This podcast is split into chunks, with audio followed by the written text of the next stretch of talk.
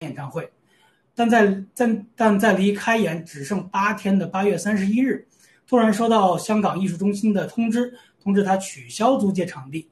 该中心引用了如何租借场地可能会危及公共秩序或者公共安全，有权取消场地租借的条款，但是并没有提供任何具体的解释和证据。合约师方面表示无法认同艺术中心的决定，并于今天宣布，演唱会将改为九月十二日晚八时在网上直播。自上周开始，香港亲共媒体《星岛日报》和《大公报》就多次点名批评何韵诗，指出香啊指出港共执法部门十分关注其言行是否涉及违反国家安全法，有可能对其展开调查。何韵诗是为数不多的公开表达自己反送中政治立场的演艺界人士之一。早在2014年的雨伞运动期间，他就表达了对示威学生们的支持。在团结演唱会建议之后，他在中共大陆遭到了封杀。2019年7月，他在联合国人权理事会发言，介绍香港反送中运动遭到残酷的镇压的情况，并呼吁联合国召开紧急会议，保护香港民众。将中国从人权理事会中除名。同年九月，他和黄之锋、张奎阳等出席美国听证会，要求制裁中共和港共政府，并与众议院院长佩洛西会见。这次演唱会场馆突然取消租借的情况，引起了人们对国安法之下香港演艺自由的担忧，更是揭示了中共和港共政府对意见人士秋后算账和打压的丑陋行径。台湾国防部报告称，共军具备瘫痪台湾防空系统能力。台湾国防部八月三十一日公布了二零二一年，指出中共军力在入侵台湾的军事实力上有大幅进展。中共国透过陆、海、空及太空等多维侦察，已经全盘掌握了台湾军事行动态以及有完善的战场经营计划，初步具备瘫痪台湾防空制。制海以及反反制作战体系的能力。去年的报告说，中共仍然缺乏发动攻击的能力，因此这份文件震惊了外界。台湾国防部在给立法者的报告中解释说，中共可以发动软硬电子攻击，这就意味着中共国可以释放电子武器来削弱整个岛屿的通信以及来自日本和菲律宾的通信。在此基础上，北京可以结合其互联网军队。对全球的互联网发动有线和无线的攻击，这将初步瘫痪台湾的防空、还有海上指挥和反击系统能力，构成巨大威胁。中共对全球发动的病毒生物攻击，搞乱了对手的政治、经济、社会等各个层面。其暗地里支持阿富汗的恐怖组织塔利班，迅速占领了大部分地区，趁着美国无序退出阿富汗，削弱了世界警察的威信。中共正在把攻台机会付诸行动，共军近期多次在台湾岛周围进行军事演习，正是为入侵台湾做的最后准备。美国社会保障储备金估计将比预期提前耗尽。《纽约邮报》九月一日报道，由于中共病毒大流行以及其引起的短期经济衰退，导致工资税收下降，其财政部监管监管的两个社会保障基金。及老年和遗嘱保险以及残疾保险信托基金，其受托人在周二的一份报告说，老年和遗嘱基金现在只能支付到二零三三年的全部福利。美国社会保障将需要从二零三四年开始削减福利，比预期要早一年。残疾保险基金预计能够支付全部福利至二零五七年，比财政部官员去年报告的时间提前了八年。社会保障信托基金的总和估计将在二零三四年耗尽储备，比去年的预期要早一年。财政部官员说，到那时，他只能向退休人员和残疾人受益人支付百分之七十八的承诺福利。社会保障局代理局长基洛洛基亚卡奇在一份声明中说，在二零二一年间，社会保障将继续在六千五百万受益人。和1.76亿工人及其家庭生活中发挥重要的作用，而涵盖医院护理的医疗保险 A 部分的信托基金，估计将会在2026年耗尽其储备基金。这与去年的预期相同，在那个时候，持续的收入将能够支付百分之九十一的计划福利。中共病毒大流行带来的灾难才刚刚开始显现，其威力单在美国就可能会造成无数美国人面临着拮据的老年生活，更不用说华尔街又把大量的美国人的退休基金投入到了中资股，现在据称已经亏损了大约五千亿美金，年底可能会出现经济灾难的概率也将大大增加。接下来我们来看病毒和疫苗方面的消息。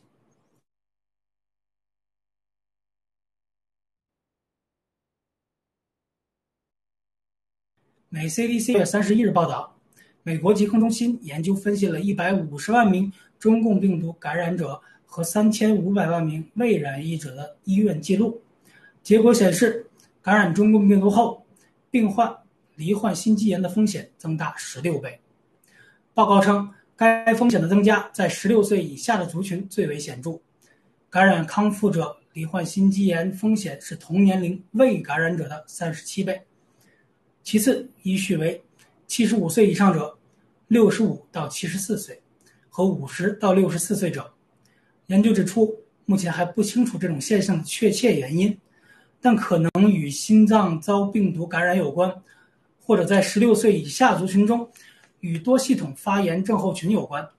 而上周公布在《新英格兰医学期刊》的以色列学者报告也显示。感染中共病毒会使罹患心肌炎几率增大十八倍，大致与本次 CDC 的新研究相吻合。此外，心肌炎和心包心包膜炎与辉瑞和莫德纳疫苗接种有关，特别容易发生在青春期男孩和年轻的男性身上。上周的以色列报告指出，mRNA 疫苗会增加三倍的心肌炎风险。各国政府大力推行强制接种疫苗。已经导致了接种人口不断增加。如果已接种疫苗者不幸感染了中共病毒，仅心肌炎和心包炎这一项就应该引起人们的足够关注。所以我再次恳请大家拒绝毒疫苗，预防感染，平安度过黎明前的这段黑暗时间。最后，让我们来看看爆料革命的相关新闻：以身试毒，浴血重生。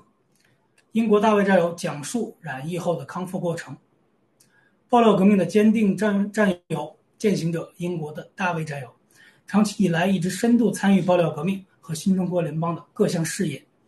由他发起组建的英国喜庄园，更是集结了一众身在欧洲的灭共中坚力量。细心的战友们可以发现啊，进入了本月以来，大卫战友似乎突然销声匿迹了。当地时间九月一日，大卫现身光棍先生的直播节目。向广大战友们揭示了这段神隐的经历。大卫在直播中向战友们澄清了自己不幸感染中共病毒的事实。他说：“由于没有按照啊，由于没有按时服用羟氯喹和锌，自己从八月六日起就开始发热，出现症状。八月八日在办公室被检测出病毒阳性。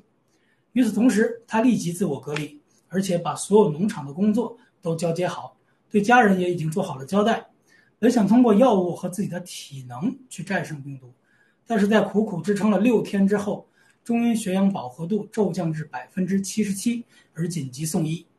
据大卫战友的描述，入院时他头痛欲裂，肌肉瘫软，生死只在一念之间。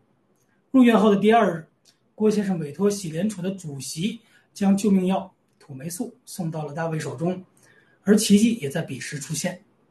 在服用了土霉素不久后。大卫兄弟的体温迅速恢复，且再无反弹，血氧饱和度也从百分之七十七逐渐回升到百分之九十，嗯，然后到百分之九十五，之后又收到了并服用了肠道伟哥寄来的伊维菌素。就在直播前，大卫的血氧更是达到了百分之九十八，这与健康的这个我们的健康人完全是一样的。大卫感慨说道：“我想说，七哥的爆料革命都是真的，我感染后能活下来。”就是一个奇迹，我也做好了最坏的打算。英国的医院除了给予吸氧以外，没有任何的治疗方法。八月十三、十四、十五日是我生命中最重要的三天，这时候我的呼吸是很微弱的。七哥一直在鼓励安慰我，卓玛还有小麦等战友也一直送饭送药，我衷心的感谢他们。郭先生说，大卫的康复既得益于他强健的体魄。更印证了我们的欧洲科学家以及一众国内战友所提供的精准情报。更重要的是，大卫兄弟的坚定意志是他战胜病魔的根本动力。土霉素、伊维菌素、青蒿素、阿奇霉素作为中共病毒患病后的解药，经历了无数染疫患者的亲自验证，其中不乏各国的领导人、金融大鳄和各界精英。与此同时，喜马拉雅联盟委员会和各农场正在为战友们囤积伊维菌素、阿奇霉素、青蒿素和特制的土霉素，以备战友的不时之需。但是，战友们一定要坚持正确的用羟氯喹和锌去预防病毒，千万不要染疫或者接种疫苗。郭先生强调，欧洲科学家和国内的医医护战友们一再提醒，这四种带“素”的字的这个药物。只能选择一种作为患后的治疗手段，切勿同时服用。此外，像这种水煮、久治这个黄花蒿以及燃熏艾蒿等方式，并没有有效的摄入青蒿素。郭先生希望战友们遵循基本的科学常识，切勿因为无知和侥幸而付出生命的代价。中共对文化、金融的收割，难掩其盗国本质。八月以来。中共习近平当局突然向文化娱乐界、金融界开刀，发动了一系列的文化运动、金融运动，诸多知识分子、娱乐明星、企业家和资本白手套纷纷倒下。在九月一日的直播中，文贵先生和战友们深度分析，揭露了中共这些疯狂的本质。郭先生指出，文化产业几乎是一本万利的暴利产业，中共国的文化产业占其 GDP 的百分之五。大约八万亿呃八千亿人民币，但中国的文化人总数占总人口的不到千分之一，几百万人左右。中国的文化人代表了中国人的生活方式还有生活标准。中共集权统治之下，其中几百万人掌握了 GDP 的百分之五，而不受控制呢？习当局以共同富裕为幌子，成功的煽动了中国人仇富的心理，堂而皇之的对文化产业实施再次垄断。其利益被几个中共盗国贼家族重新瓜分。然而，此次习当局的文化运动，相比毛泽东时期的“三反五反”以及文革，却没有明显的大鸣大放。其原因根本就在于习缺乏对军队的百分之百领导权。此外，郭先生揭露，中共对恒大集团、平安集团、民生集团、光大集团的主动暴雷，实乃无奈之举。习近平深知。暴雷了这几个企业，中共的金融体系将瞬间崩溃。但是若保全他们，这几个金融寡头又会把中共的外汇储备全部的偷走。而且经历过了一段时间的战狼式外交和民粹主义的洗脑，中国底层的民众普遍的沉浸在统一中华的亢奋当中，收复台湾的呼声日益高涨，已让习当局骑虎难下。习近平盘算，此乃危中求机。借攻打台湾，掩盖一切的金融困境和民生凋敝，从而转移国内各方面日益激化的矛盾，而且完成他对中国金融界他的洗牌和全面管控。这就是当下中共一系列疯狂举动的根本原因。习近平当局的一系列部署，为其在中共二十大连任做足了准备。郭文贵先生爆料，习在二十大顺利连任之后，就会推出他的接班人。甚至连具体的人选，爆料革命也已经都已经掌握了情报，以共灭共仍在继续，并将在二十大推向新的高潮。好的，以上就是今天的新闻播报的全部内容，感谢大家的收看，请大家稍作休息，接下来是更加精彩的新闻访谈环节。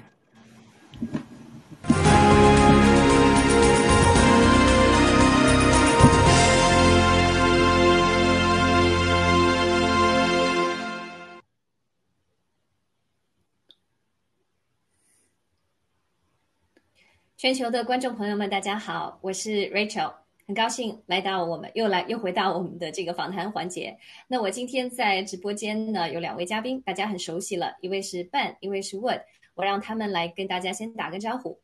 Ben，您先来。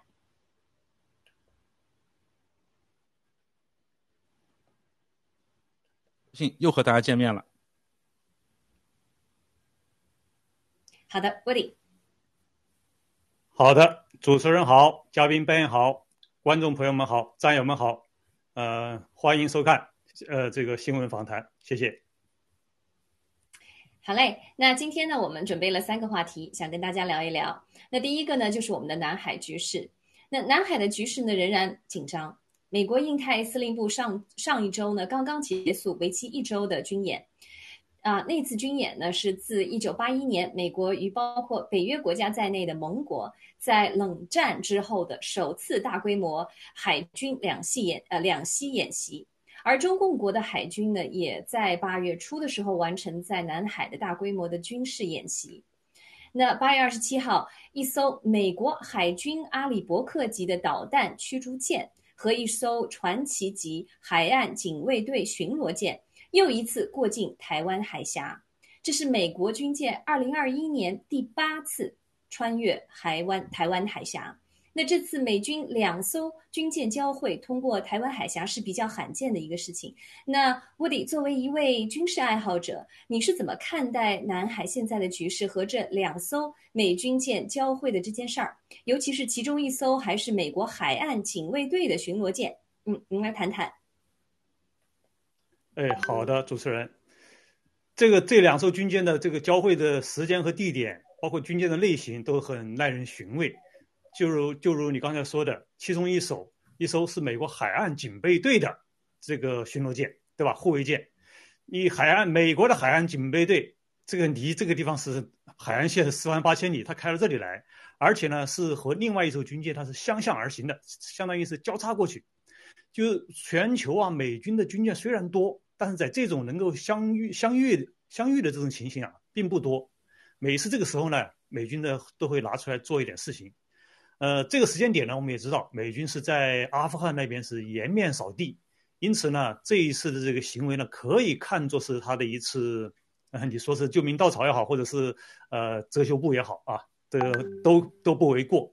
但是呢，就这艘军舰的本身又有可以说到的地方呢，因为这艘海岸海岸那个警备队的这个军舰，它有两个特别之处，就是一个呢，它本身它是针对的这个目标，它那个水下的那个声呐呀。它是探测这个水雷用的，很先进，在这方面啊很擅长。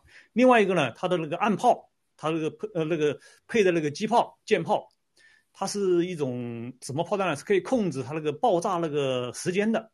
就打出去之后，它是在空中爆炸，啊，它是针对什么呢？针对你大规模的这种两栖登陆的时候，在海上的这种目标啊，它的杀伤力非常大的。那么这个时候，这艘军舰出现在台湾海峡。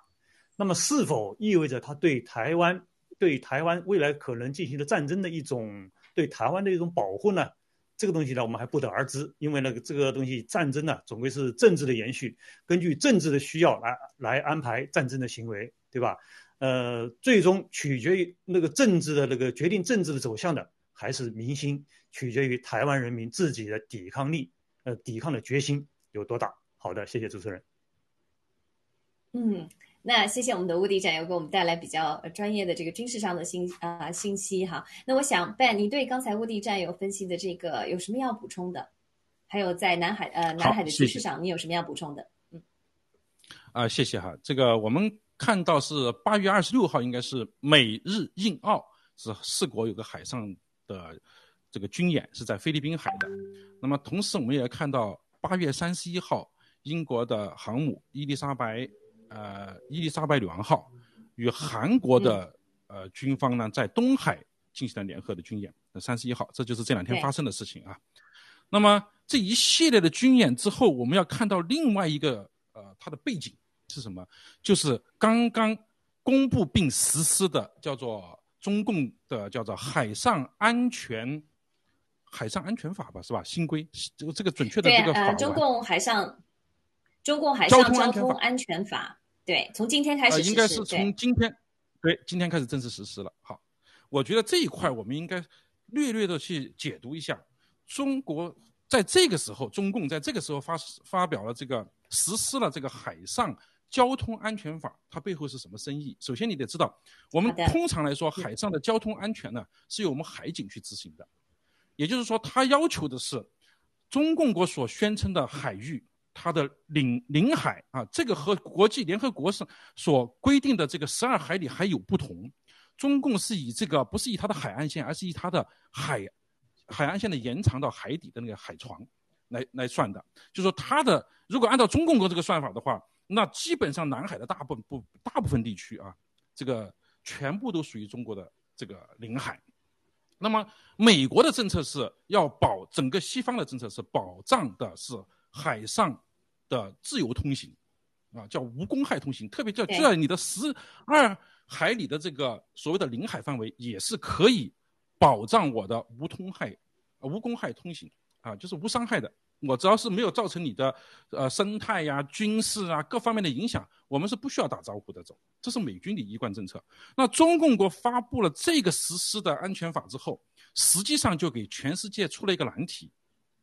那么你在进行航海，经过这些所谓的中共国宣称的海域的时候，要不要给中共国申报？我们相信，以美军本身的做法，是从来不可能给你申报的。啊，当然，如果拜 拜拜登先生如果真的头脑发热，他要去申报我，咱也没有办法啊。但是正常是不可能发生这样的事情。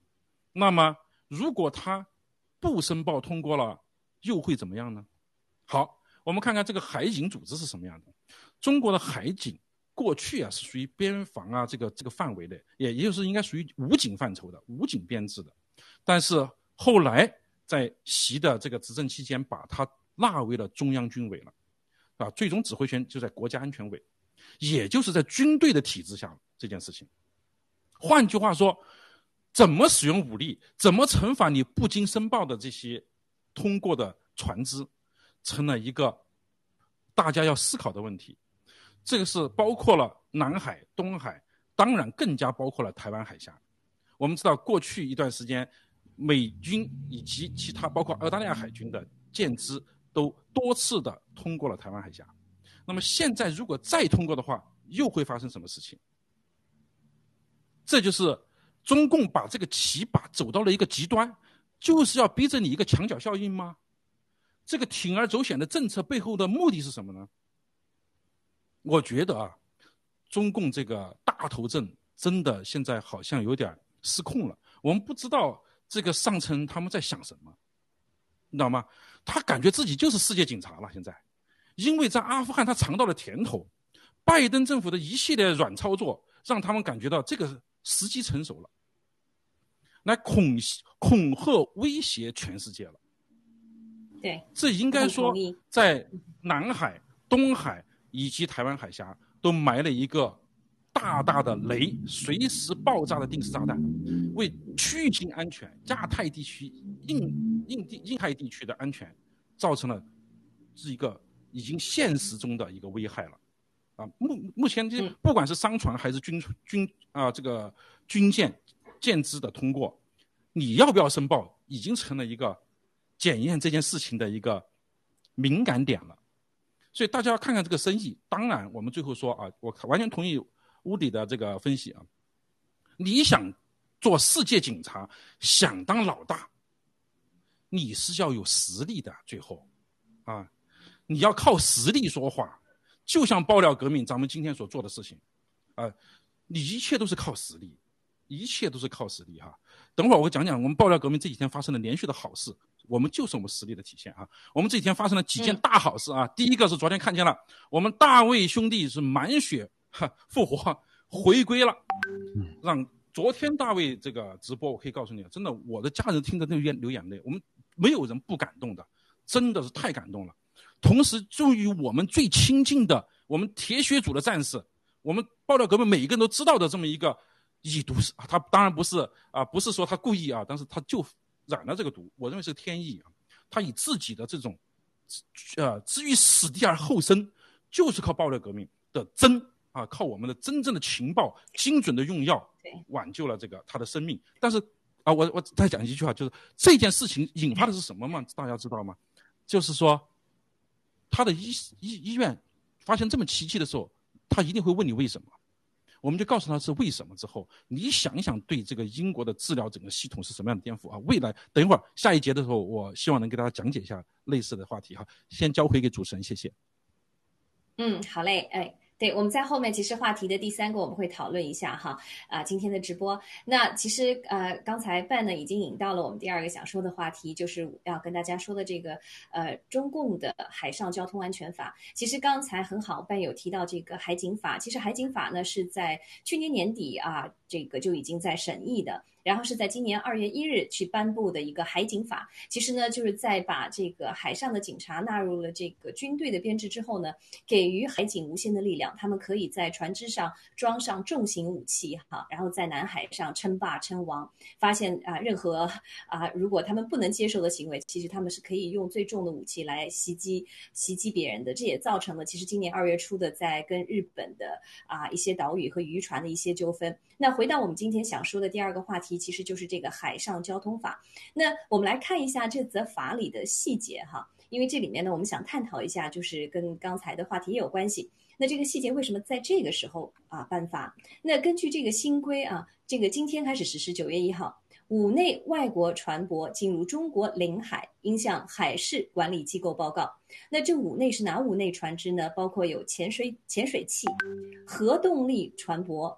载放呃载运放射性呃物质的船舶，载运散装的油内化学品、液化气体等有毒有害物质船舶，以及法律、行政法规或国务院规定可能危及中国海上交通安全的其他船舶。那其实啊，这里面有提到前两个哈，就是潜水器和核动力船舶。那我们知道，七哥在之前有啊直播里有提到过，目前拥有核动力航空母舰的国家只有美国和法国。那中共在这样的一个时间哈，把这两种这个船舶的类型包括进来，是非常有指向性的。那其实中共在这个啊一九九二年实施的《中华人民共和国领海及毗邻啊区法》。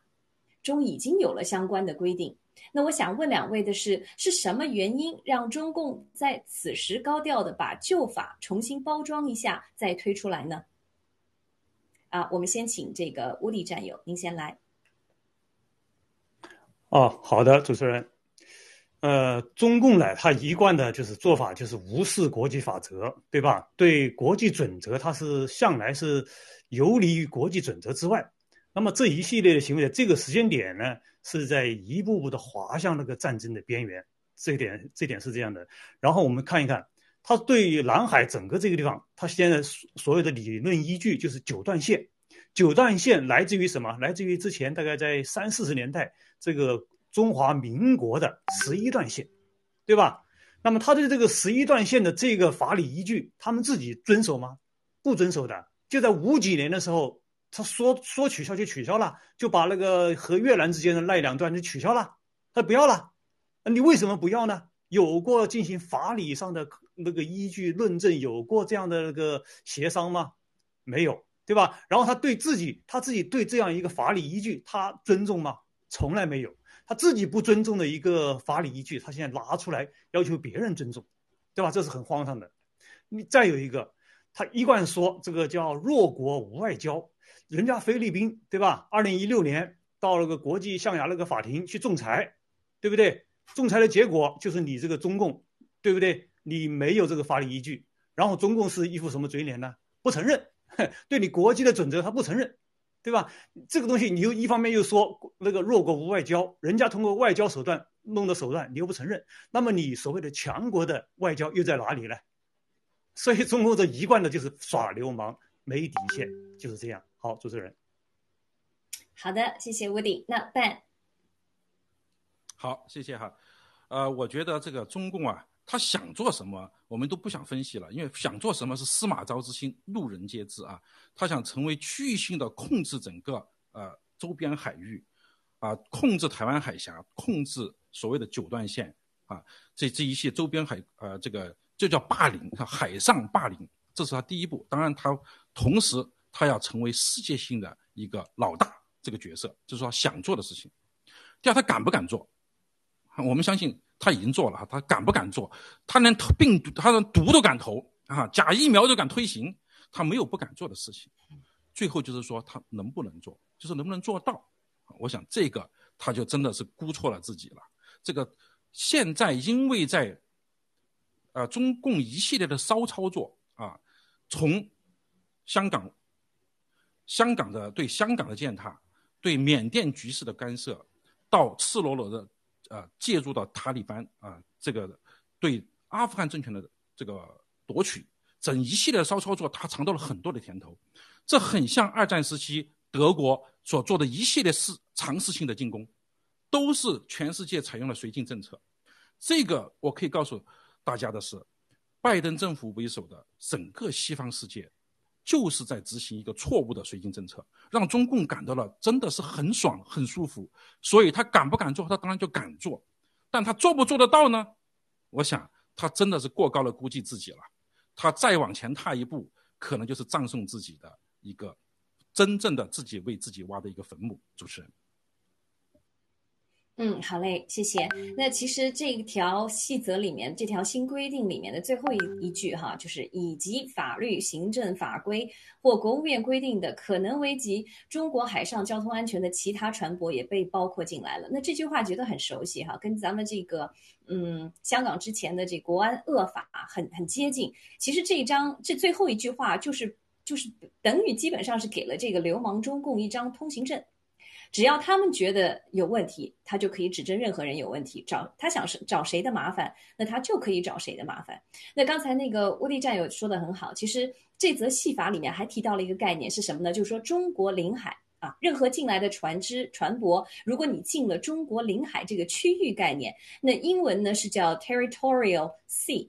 那刚才吴迪站有提到，在五年前，也就是二零一六年的七月份，海牙，呃，国际这个常设的仲裁法院啊，根据这个联合国海洋法公约。就菲律宾和中国之间就南海主张问题的这个争端呢，其实已经公布了仲裁的啊最终的裁决。那这个常设的仲裁法院呢，有长达四百七十九页的这个裁决的压倒性的支持菲律宾的立场，而且裁定这个中共国在南海主张啊啊啊几个要素几个要点都是非法的。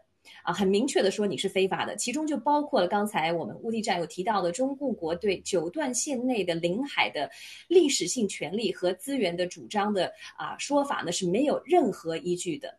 那面临这个裁决呢，咱们知道这个中共国的战狼外交啊一贯如此，发出很强硬的声明，对这个国际社会宣称呢，宣布该裁决无效，单方面宣布啊该裁决无效且不具有约束力。那刚才我们的这个办在之前也有提到，这个领海这个概念是在啊联合国海洋法约呃法公约规定是怎么怎么定义的呢？它是定义是沿岸国基线起算的十二里的海海域啊。那原则上呢，啊包括这个啊啊军舰在内的外国船只呢，都是可以在这个领海十二海里的范围内无害通过的。那我们知道，自二零一三年以来，中共就在九段线的海域内，我们待会儿有张照片，我来给大家放。那在这个九段线的海域之内呢，建设了人工岛和军事基地以及民用资产。那这些人造的岛屿如果不被拆除，或被国际社会继续绥靖，默认是中国共呃共产党的领土的话，那么根据这个联合国海洋法公约的十二海里的定义，啊，这个九月一号的新啊规定将会在法理上。阻止美英法德等同盟军舰进出南海。那我想问一下，两位如何看待这个问题？这是否会增加区域性冲突的风险？啊，这次半您先来。嗯，好的。嗯，这一次布局实际上我们不能完全的都归罪于这个拜登政府，现在这一届政府。我们听了爆料革命啊，这个过去的爆料已经知道啊，这尤其是去年啊。九月份的时候，这个十三天战役的时候，大家想过没有？中共在南海所做的一切布局，包括建建这些岛礁、军事设施，是被奥巴马政府当时是默许的。啊，大家还记得那张奥巴马与拜登的儿子啊，Joe Biden 在白宫的那个椭圆形办公室的那张照？嗯，大家想想，这个布局早就开始了，也就是说。当时啊，是不是有人收了钱，堵住了嘴，睁一只眼闭一只眼，出卖的好像是区域性的一个利益？实际上，今天这把火就烧到美国自己的屁股上了。啊，这就是中共布的一个大局。可以说，在中国，中共啊做恶的时候，你真的不要低估了他的力量。哈，有心者哈，我这拉开一个话题，先抛开这个区域性的这个。呃风险不说，区域性风险当然存在，它已经不是风险了，它就是实实在在的。你下次通行的时候会不会引发冲突，已经摆在大家面前了。那么有心者把习政府哈习这一代这个上台之后所做的几件伟丰功伟绩给总结了一下，我们从这里梳理一下脉络，可以得到一些某些启示啊。第一就是雄安新区的建设啊，大家看到了已经烂尾；第二个是一带一路的推广，大家看到了这个也正在破产；第三个是亚投行，亚投行啊现在也已经差不多了哈；第四个就是香港，香港在香港做了什么？香港已经灭亡了，香港已经不在没有在真正的香港了啊。那么还有就是对台海的这个威胁啊，实质上的威胁。那么现在正在这个矛盾激化中。那么第六个是中美的关系，中美关系已经发展到什么情况了？中美关系实际上在战争的临界点了，啊，已经快破局了啊。其实大家第七个是大家所可能会忽略的一个中俄关系，就是在中共粉饰下的这个中俄关系，到底是越靠越紧，成了战略伙伴呢，还是心怀鬼胎鬼胎哈，同床异梦啊？大家会从啊。我们之前解读这个帝国坟场的时候讲到了，中俄之间有根本性的利益冲突啊。第八个是经济问题，即将崩溃的经济是谁也拦不住了啊。这个是我们为很多节目都在探索啊，未来也还继续把这个深化。那么最后一个就是病毒与疫苗的这个疫之战啊，现在正在把世界拖入灾难之中。所所谓的九大功绩正在除了作恶中共中共国之外，它也在。完全的威胁了全世界，甚至我们整个人类的安全了。那么这一步棋走下去，将引向什么样的结果呢？啊，那么我先交回给主持人，谢谢。好的，谢谢办的分析。那我想问我们的乌迪战友，您同意这个我们刚才办分析的呃内容吗？哎，好的，主持人，哦，完全同意，这个总结的太太精辟到位了。整个中共啊，他就他的军事扩张，就是由来源于他呢，就是对于各种国际规则的不尊重，因此呢，它的军事扩张是地区性也好，全球性也好，是最大的一个威胁。你像我们知道，整个美国，它的那个军事实力是所有其他国家加起来的总和还不如，但是美国有这么强大的这个军事实力，有没有其他的国家觉得不安全的？没有，大家觉得反而觉得很安心，对吧？而且对美国的道德要求反而是越来越高。你看，这次在在塔利班也好，在哪个地方也好，大家所有的各种媒体都是把放大镜盯着美军，对吧？不是看你打死了多少恐怖分子，而是看你打死了多少平民。打死一个哦，就放大镜放大出来。刚刚前不久，就前两天在阿富汗那个机场那个地方，是不是又是这样一次啊？打死了就有些恐怖分子哦。可能不知道是不是真实的情况，我不知道有没有牵扯到，就是波及到旁边的一个什么一一个无辜家庭，这个事情又被拿出来做文章，对吧？因此呢，就是说美军呢，它那个有一个上限，打仗啊，它有一个上限啊，比的是上限。但是中共呢，你发展的武力，因为它没有下限，这给人就是没有安全感，所以这个周边的这个南海呀，周边这些国家要在一起演习抱团，这就是对。对付强权普遍采用的，必须也必须采用的一种结盟方式，你只能以这种武力的方式来对抗嘛。然后你看看中共刚才提到的中俄关系，对吧？你看俄罗斯普京他再怎么着，在尤尤其是在那个克里米亚，在乌克兰这个事情上面，他做法是有底线的，他没有把那个西乌克兰，没有把西方，对不对？没有把他逼到墙角下面，啊，他只保证了自己在克里米亚克半岛这个利益之后。其他的地方，他还是做做了一定的妥协，啊，所以这就是这种就是有有底线和没底线的区别的这个地方。因此，你说中俄之间能能能够结盟成一种结盟成一种非常铁的关系吗？不可能。就是有底线的人和没底线的人，永远不可能成为一个真正的结盟者。好，主持人。好的，那谢谢我们的屋顶。对，其实中共就是一个不守规矩的地痞恶霸。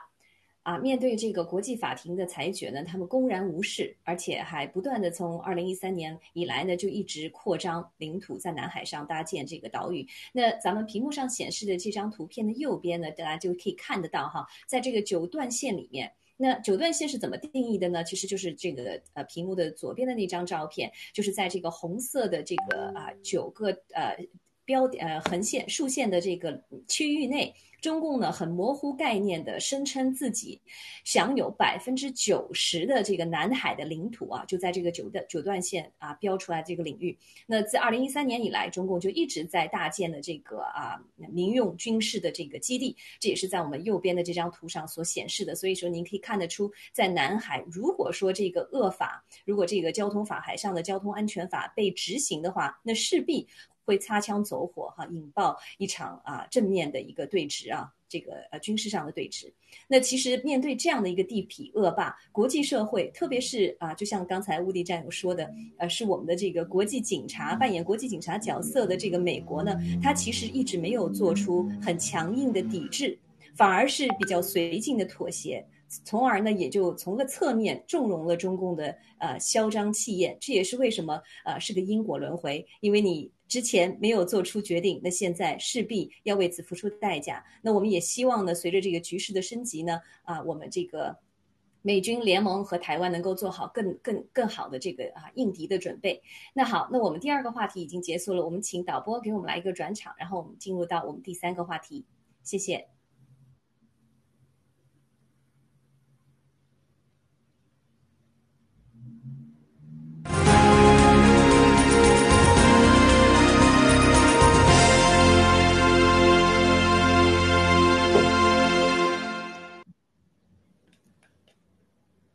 好的，欢迎回来。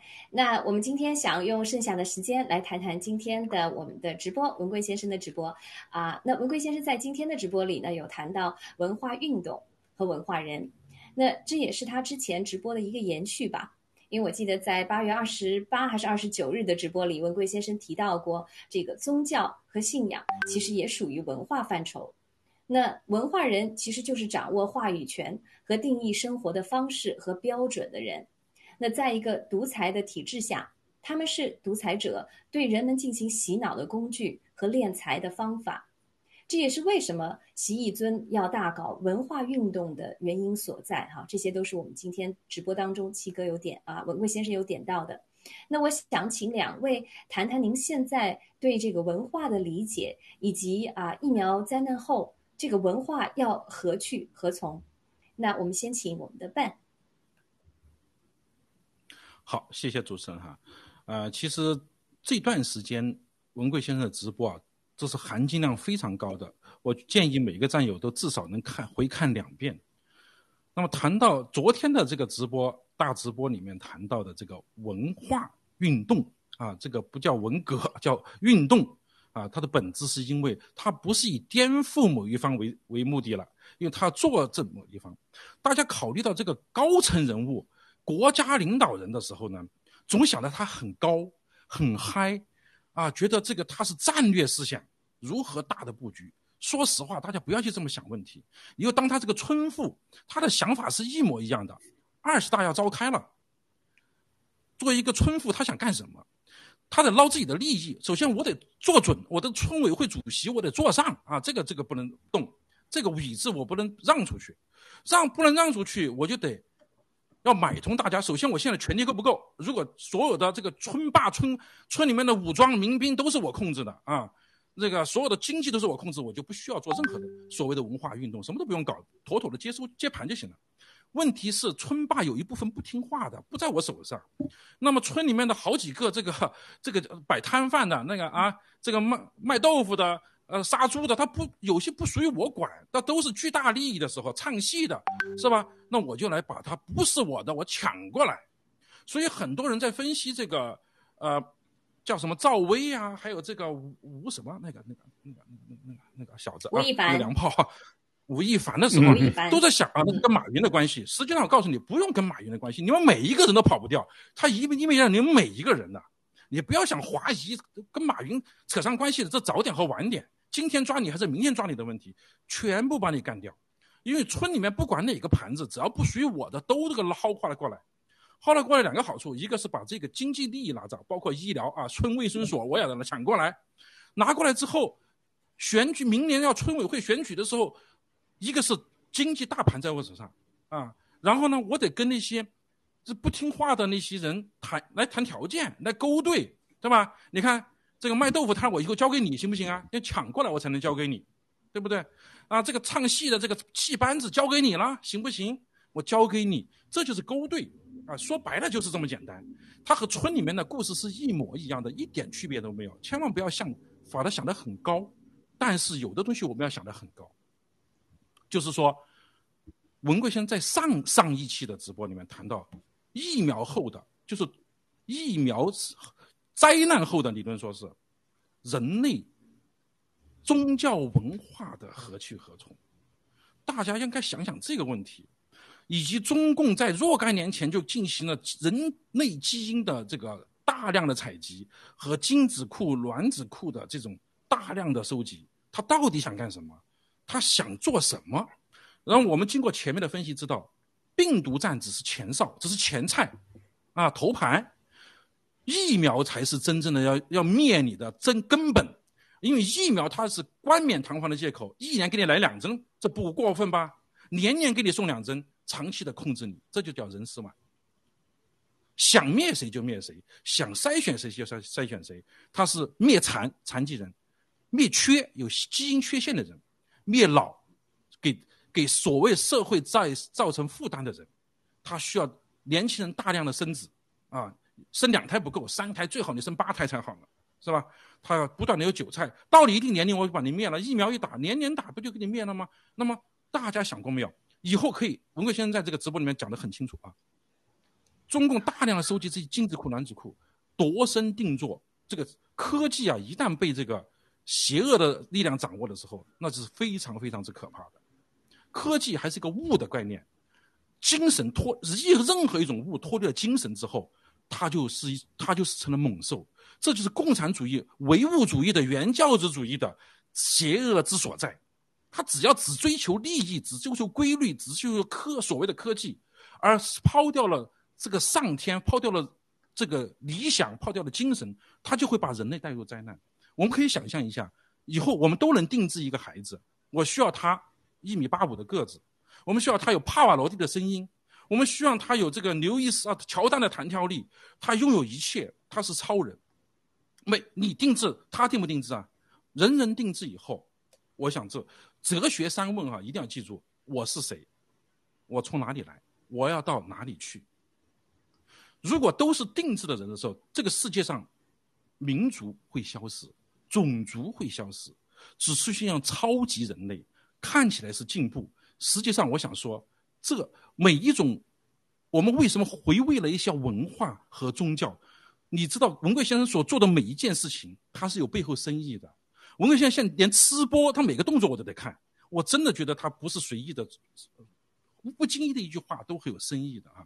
我们人类啊，你说的漫长的发展，是的，呃，您可以随时打断我。我想，呃，对，我想说一下，就是你刚才点的这个点非常的好，因为其实我我们很多有可能我我们还没有想到的是，就是说这是个假命题啊，就是说如果没有爆料革命。未来会怎样？我不知道大家有没有想过，因为其实，在文贵先生好像前几天的直播里，他有提到过，他说未来如果是啊，只有统治和绝对服从啊，因为为什么呢？因为高科技，比如说我们现在已经有纳米、纸质纳米技术了，对不对？啊，我们可以导电控制啊，整个用生物科技啊来控制人的思维和行为，甚至以后的 CRISPR 这个基因编辑和的呃 Singularity 就是人和机器共享，这样的话。嗯，就就完全没有民主了。他说，我记得当时他说，民主叫主民啊，只有两种人，一种是主人和奴隶。那也就是说啊，嗯，就就像刚才这个半提到的，因为就是人是可以定制的。你想想看，如果他能定制的话，而且他在毁灭这些老弱病残。他留下来的人会是什么样的人？那未来又会是一个怎么样的一个恐怖的，只有主人跟奴隶，而且奴隶永远不能翻身的一个情景？这样会是一个什么样的暗淡的未来？我真是不敢想哈。所以说，我觉得你刚才提的那个点非常的好，这也是为什么我相信你，你还会再接着跟我们说一下，为什么我们要加入新中国联邦？为什么我们要兄弟姐妹们一起齐心协力，要把这个恶党给灭掉？要要活生生的杀出一条血路来哈？那您继续办。是的，呃，我们每个人都是妈生的，都是父母养育的，是吧？都是十月怀胎之苦生出来的。我们所以跟母子情、血缘关系之之情啊，父母之情，这个是兄弟之情啊。我们当然说难听也可以叫生殖器关系啊，就血缘关系啊。这是毋庸置疑，这是这是人类社会的根本，是它的根本之源，文化之源，一切之源。但是如果开始定制以后，我们都按照自己的理想定制，然后我们以后科技发展到，你还需要十月怀胎吗？你享受你你会享受这个过程吗？那么人既然可以一切用科技手法做法，我们都定制就写上填填表，你打个勾，我要这样这样这样这样，要男要女全部定制完了，机器给你孵化好了都已经。我们人的天生这种纽带这种关系就会淡漠的，你知道吧？人将成为什么样的人呢？将叫无根之花，无源之果。无根之花，无源之火。我们所在这个以前的以人血缘血脉相连产生的这种文化根基形成的民族，什么叫民族？历史上形成的在像共同地域具有同样语言，然后经济生活共同的文化基础上，共同的心理素质上来成了一个稳定共同体，叫民族。这个民族的概念完全将被打破，不再存在真正的一个民族，只有人类。这种人还叫人吗？我们没有根，没有果，无缘无根之花，无缘之果。我我们的信仰将何从何去何从？人类的未来将何去何从？你要成为一种是超人呢，还是是不是人的问题了？我们所有的构建的伦理道德，一切都没有了。我如果时间允许，我想分享一个小小的故事哈，就是我在大学年代的时候，从图书馆借来一本书，这本书讲的是我们人类啊，科技不断的发展，发展到我们地球也不。也人口越来越多，地球已经容不下我们了。于是乎，我们科技发展到我们可以到外太空旅行，我们找一个类似于地球的这么一个环境的地方。当然，我们就到那个地方去以后，那个地方既然类似于地球，它当然就会有一些类似于原始的这种人类的一些物种。那么，我们就去用我们的基因技术去改造了它们。然后呢，我们一段时间过来看一看，哈，瞧一瞧，看一看，然后这些物种发展发展。要按我们的标准来做的，是我们人类基因的一次大转移。好，然后呢，有一些就发生偏差了，有一些不像人了。我们把它用洪水呀，我们可以控制的洪水呀，用核爆炸呀，用一切把它们毁灭。啊，毁灭一批，筛选一批，毁灭一批，筛选一批，不断的进化、进展、进展、进展，形成我们理想中要的那个人类。我讲这个故事的意思就是说，我们人类是不是这么来的，我们也不知道。我们立项的思维，我们也不知道我们是不是这么来。但是我们越来越相信有天外之物，有。人类之外的人类，有人人类之外的超，我们认为的超自然力量。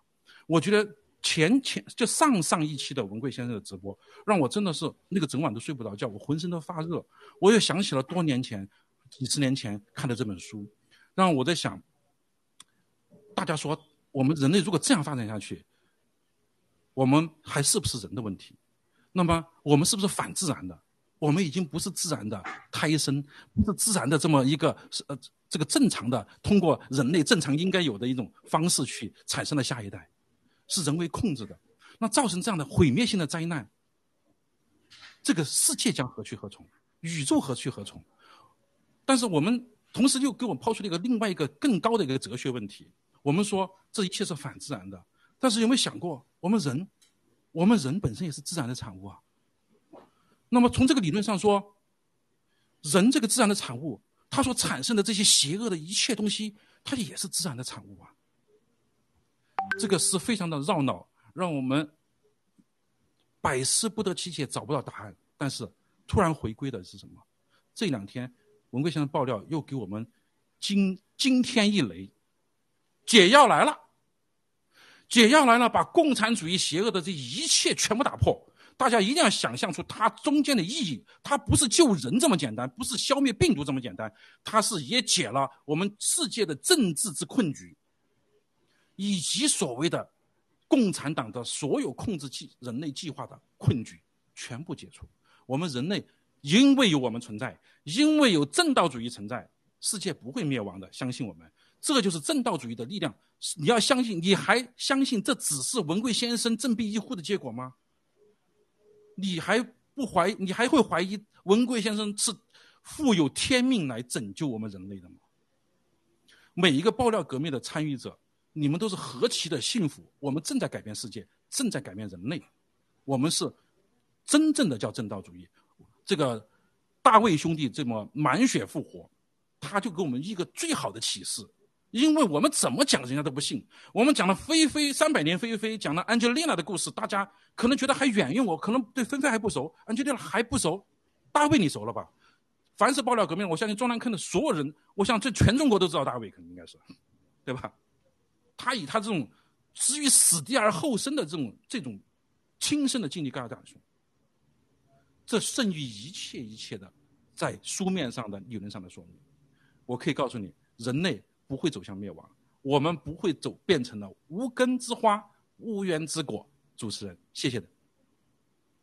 嗯，分享的太棒了啊！那我知道乌迪战友在旁边也听了很久，很入神哈。我听的是入神了。那我想啊，请你来分享一下你的你的对这个文化、这个文化运动以及未来在疫苗之后的这个我们要何去何从，你有什么样的观点？嗯。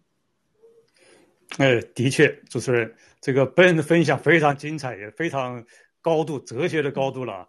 我呢，就是对郭先生这一段时间的这个呃直播呀，我有这么一个感觉，就是说，我们中国人最重要的要融入这个社会。中共呢最大的恶啊，就是说让我们实际上是与这个社会是脱节的，对国际的准则呀、国际的那个标准呐、国际的一切一切规则呀是格格不入。但是我们呢要。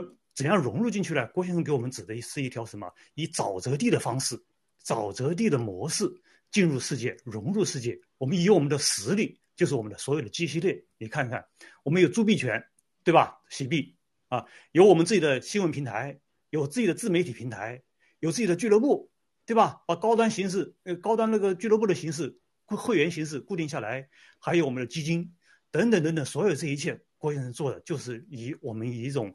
更高的，不是我们以前单打独斗的，靠那种什么同乡会啊这种类似的，或者是像像那以拿着中共拿着国家机器这种很以国家机器那种很流氓霸道的这样凌驾于别人之上的这种模式，而是以我们以更高层次的这种，呃沼泽地的这种实力的形式融入这个世界。好，这是我想分享的，谢谢。好的，那谢谢沃迪。那其实我们说到的问题就是人类怎么样才能大觉醒？